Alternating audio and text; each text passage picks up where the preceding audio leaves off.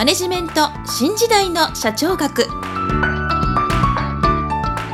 こんにちは。中小企業診断士の六角です。今回はマネジメント新時代の社長学の第68回をお届けいたします。もし私の著書図解でわかる経営の基本一番最初に読む本をお持ちの方は150ページ第7章第1節。会計は経営者の最も重要な管理の対象をご参照ください。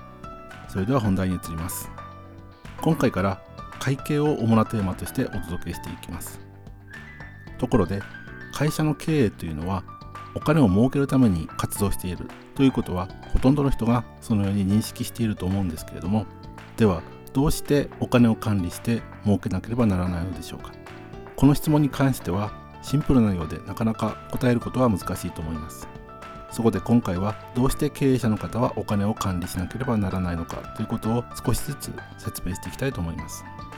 まずその1つ目の理由というのは事業はお金の流れでもあると言えることです。まず事業というのは株主から提供を受けた出資金や銀行からの借入金で材料を仕入れたり製品を製造するための機械を買ったり従業員に給与を支払ったりします。そして完成した製品を販売して顧客から受け取った代金の中から銀行へ融資利息を支払ったり国や自治体に税金を支払ったりそして投資家へ配当金を支払ったりします。ただしこのお金の流れというのはある要因に基づいて行われています。それは有機的な要因であると言えます。例えば株主は配当金が安かったり会社の業績が悪かったりすれば出資金を引き上げようとします。銀行も貸付金利が低かったり会社の業績が悪かったりすれば融資を引き上げようとします。従業員も給料が安ければモラルが下がったり別の会社に転職しようとしたりします。仕入れ先も買い値が低ければ材料を売ってくれなくなりますし販売先も価格が高くなれば製品を買ってくれなくなります。このような株主銀行従業員仕入れ先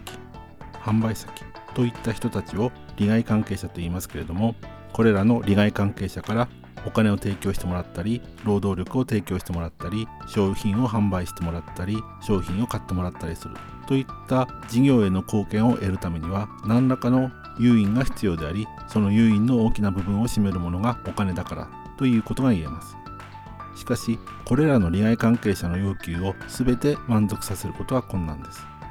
そこで利害関係者から受け取る貢献と利害関係者へ与える誘引を調整しながら最大の成果を上げることが経営者の最も重要な役割である。ということはこの番組の第15回有効性と能率。誘引と貢献でご説明した通りです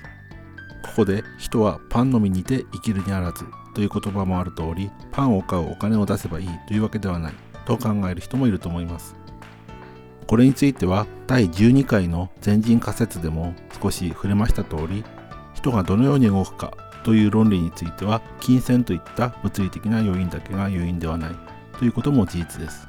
その一方で人はパンなしに生きていくことはできませんしさらに不特定多数の人たちが利害関係者になっているわけですからその人たちのそれぞれの価値観も様々でありそれらの価値観に合わせて誘引を与えることは困難です。その面で金銭は鍋てどの人の価値観にもかなう便利な道具であります。むしろこの便利なお金を集めることによって事業を運営しさらに新たな金銭的な価値を生み出そうとするものが会社という仕組みであると私は考えています。このようなことからお金の論理すなわち会計については経営者にとって最も重要な管理の対象になるというように考えていますもう一度おさらいしますと会社の事業には顧客、仕入れ先、従業員、株主、銀行といった様々なステークホルダーが関わっていて、その人たちから協力を得なければなりません。そのためにはこちらから金銭的な対価を払う必要があります。そしてその人たちに対する報いというものは金銭という共通の尺度で示せるものによって支払うことで多くの利害関係者から貢献してもらえるようになるということです。従って事業を営む経営者はお金の管理をしなければならないということです今回は会社とお金の関係について説明しましたけれども事業が動く仕組みはお金だわけではないのですがお金がないとうまくいかないということも事実ですので経営者の方はお金だけに目を取られてはいけませんけれどもお金の管理をしなくて済むことにはならないということにも注意が必要というように思います。それでは今回はここまでとしたいと思います。次回は貸借対照表についてご説明する予定です。